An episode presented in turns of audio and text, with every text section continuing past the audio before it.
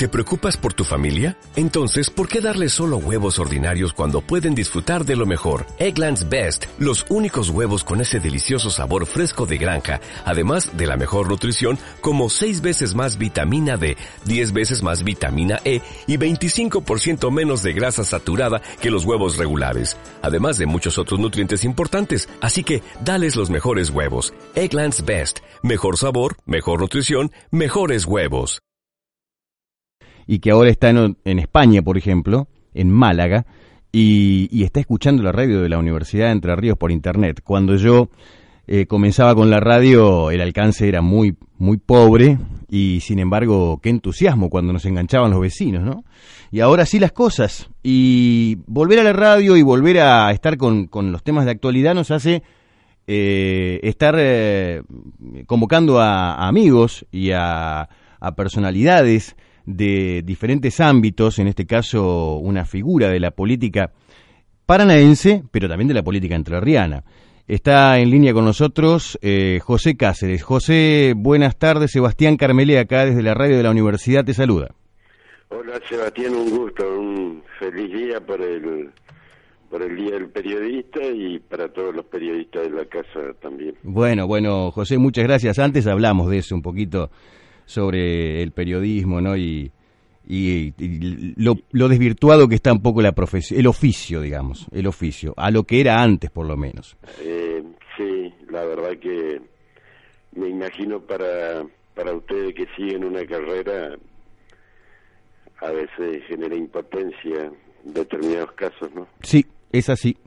Eh, José, bueno, eh, lo primero, agradecerte tu tiempo para charlar con nosotros. Hay que decirlo esto al aire, esto no se dice en la privada. José ha sido ministro, ha sido eh, vicegobernador de la provincia de Entre Ríos, eh, ha estado al lado de, de uno en el alambrado, en la cancha, siempre igual, siempre igual. En el poder o en el llano, José Cáceres es siempre igual. José, te lo tengo que decir, es así. Y para nosotros es muy importante porque hay gente que con un poquito de poder después no le toca el culo con una vara. ¿Viste? Sí, bueno, te agradezco el concepto.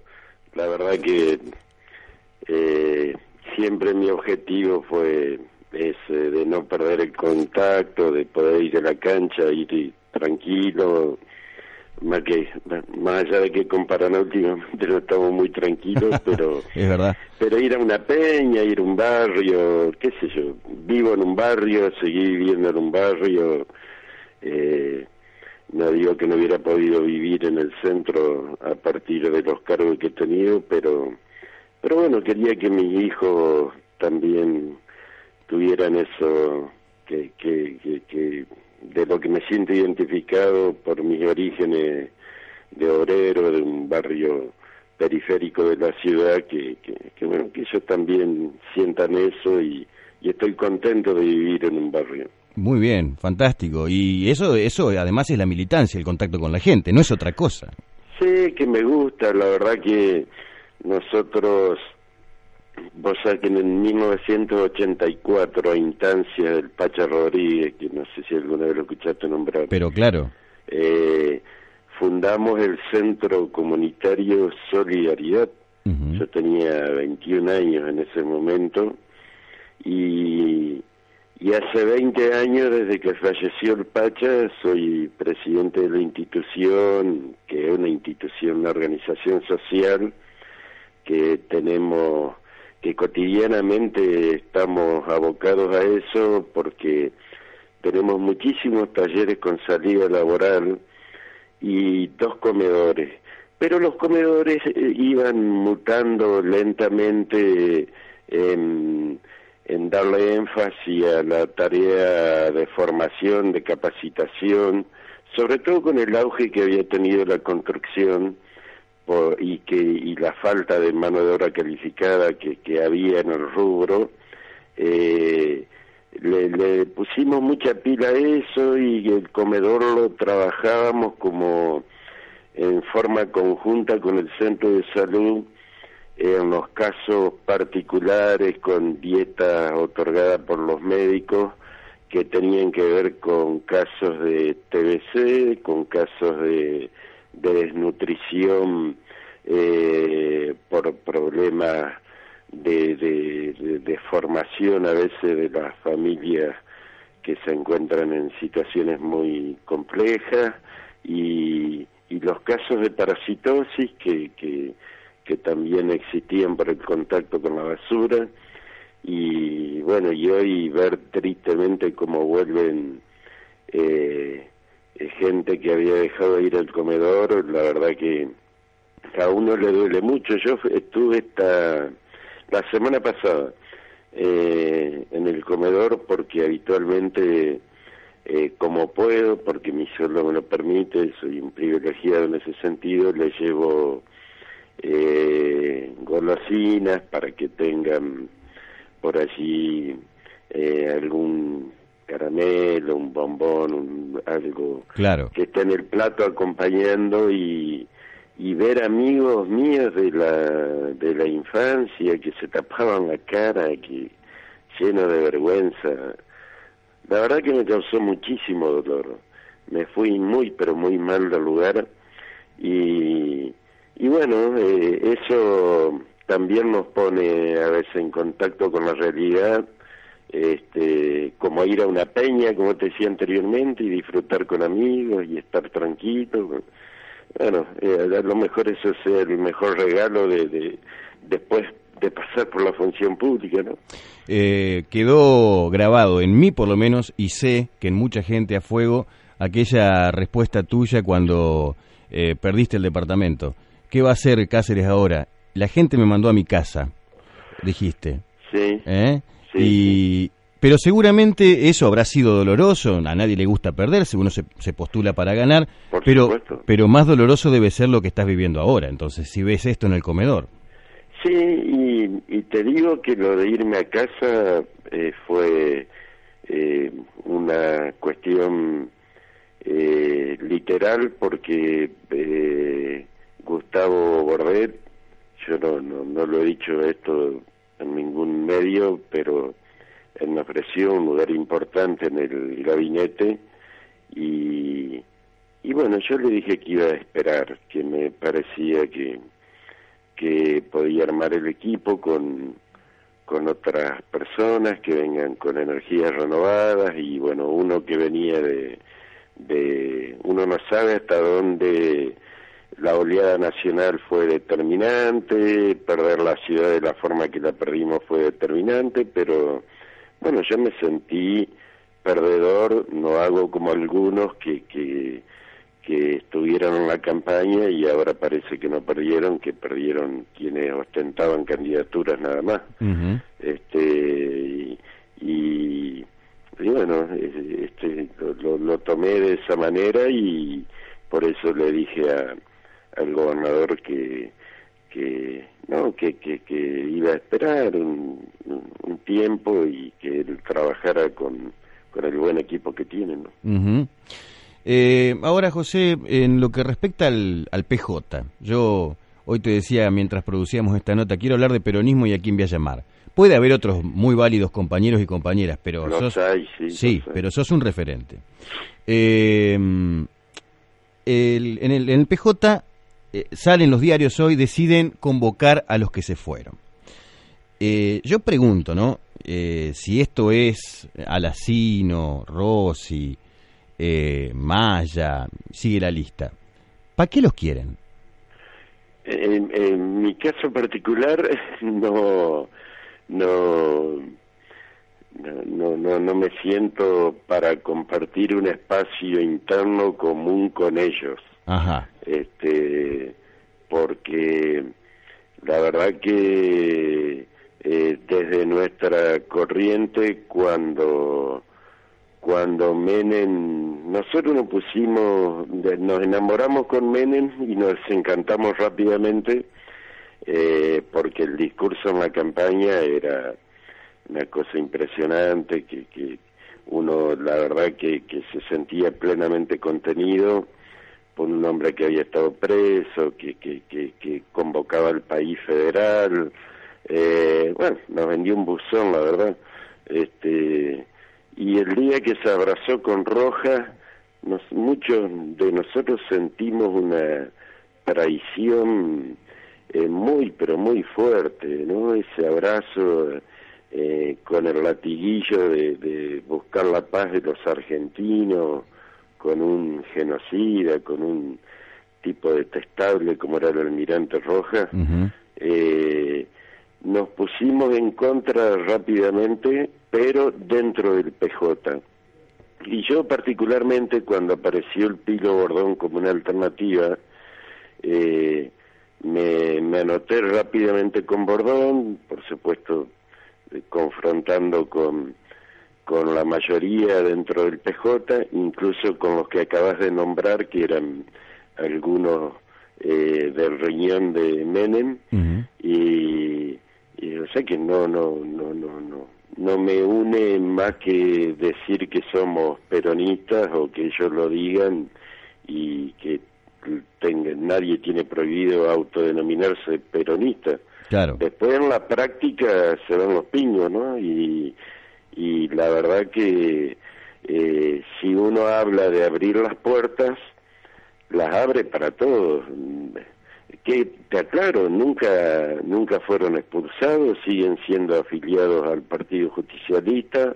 Nosotros tuvimos en el 2011 un eh, eh, perdón en 2010 en diciembre que en un congreso expulsamos a, dirigentes que habían competido en contra del PJ y en el siguiente congreso levantamos esas sanciones. O sea que eh, el que no está el que no se reafilió porque no quiso la mayoría se volvió a afiliar y hubo casos como el de los que citaste que nunca fueron desafiliados. Son están en el padrón eh, como lo estoy yo tienen los mismos derechos que yo eh, pero yo en lo personal no compartiría un, debate interno con ellos no eh, en el mismo en el mismo sector interno. Ajá. sí y además digo vos estabas ahí y tenías que estar sos como autoridad saliente del PJ verdad y entrante. Y entrante, ahí va. Porque soy ahora soy secretario general del PJ. Ahí va, ahí va, secretario general. Bueno, eh, digo, eh, está bien el, el, planteo, yo lo entiendo partidariamente. Ahora, eh, convocar a los que se fueron, eh, enseguida se, se, formaron todos así en fila como para exigir algunos eh, puntos para tener en cuenta en la negociación de su regreso. Digo, está regresando un tipo eh, condenado por la justicia por robar, está como Rossi, está regresando al asino que tiene una mancha, está mancha, más manchado que un tigre con lo de la Banelco. bueno, en fin, no, no sé Maya, creo que Maya, más allá de haber sido eh, hay que decirlo, un, muy tibio candidato a gobernador que tuvieron, que hasta había que peinarle el bigote y todo, eh, no, no tiene, creo, problemas. Pero también eh, en lo que respecta al PJ y a lo que ha sido el Frente para la Victoria en la provincia de Entre Ríos, han tenido críticas destructivas en todo el gobierno, el tuyo y el del Pato, pero antes también. Sí, sí, por eso por eso yo no compartiría nada con ellos. Mm. Eh, lo que y eso de los puntos que exigen, la verdad que es un poco cómico. Yo creo que lo hacen eh, para explicarle a sus seguidores que que, que integran eh, un sector del del peronismo eh, que muchos acompañaron a Macri en las últimas elecciones eh, porque no le gustaban las cadenas nacionales y todas esas pavadas que se solían escuchar eh, eh, y, actuaron decididamente en contra de un gobierno que para mi forma de ver fue lo más peronista después de Perón y Evita más allá de que le criticaran ellos precisamente la forma, eh, eh, que si cantaban o no cantaban la marchita, eh, yo siempre les, decía que, que en la Argentina cantó la marcha María Julia Soberá y Adelina de Viola y así le iba a los trabajadores y a la industria nacional y a los pobres. Sí, por no decir Moyano, Gualdini, ¿no? Por supuesto, sí, mm. porque lo de Moyano, que era una persona que yo admiraba mucho en los 90, eh, si vos googleas la inauguración del monumento a Juan Domingo Perón el 7 de octubre del año pasado, en plena campaña electoral, elogiando a Macri, jugando un partidito de fútbol en la quinta de Macri, eh, digo, esas cosas eh, y despotricando contra un gobierno que, que, que para mi gusto realmente se había preocupado por los trabajadores, más allá de que siempre falta, eh, a mí me generó una tremenda desilusión. No era aquel combativo dirigente del MTA que muchos supimos acompañar y, y se transformó por despecho, por lo que fuera, por vanidades, por intereses, en lo que se, pues, porque se habla mucho de la empresa de limpieza de la de la ciudad autónoma de Buenos Aires y su sociedad con Macri, este, empresarial. Y, y, y bueno, esas personas realmente me desencantaron y, y, y estos muchachos forman parte de ese lote de, de autodenominados peronistas tipo Julio Bárbaro, viste, que van a todos los programas a decir eh, estupideces por resentimiento, nada más, o por intereses. Este, y, y bueno, eh, a mí me parece que, que está bien que estén, está bien que el gobernador aparezca con, con un nombre amplio que convoque los sectores y, y si quieren eh, dar el debate interno en alguna interna, tal vez el año que viene o en el 2019, va a ser un gusto estar enfrente. Ahí está, esa es la, la verdad, la verdad de la milanesa va, va a aparecer ahí. Claro, eh, a ver qué, qué, qué, capacidad tienen de... De convocatoria. De convocatoria o si van a actuar como, como eh, presionadores a a quien en ese momento tenga el mayor poder, ¿no? Que seguramente será el gobernador. José, eh, quiero agradecerte mucho por tu tiempo, te mando un abrazo y seguramente estaremos al habla en algún otro momento. ¿eh? Dale, con gusto, ¿eh? Un abrazo. Un abrazo. Era José Cáceres, secretario general del PJ, pero ex vicegobernador, ex ministro, por decir los últimos cargos que ocupó José Cáceres. Eh, no somos periodistas, no hacemos periodismo, pero por las dudas, escuchaste recién, Cáceres no lo había dicho nunca y eh, le dijo no a Bordet para un cargo en el gobierno, no quiere a los muchachos peronistas que supimos conseguir y que ahora quieren volver. En fin, algunos de los ítems que quedaron de la charla con José Cáceres, militante del Partido Justicialista y referente del justicialismo en la capital entrerriana. No hay más tiempo, nos despedimos. Eh, eh, Santi, gracias por estar del otro lado, Santiago de Arrocha en los controles y a ustedes la propuesta es que nos encontremos mañana a partir de la hora 18.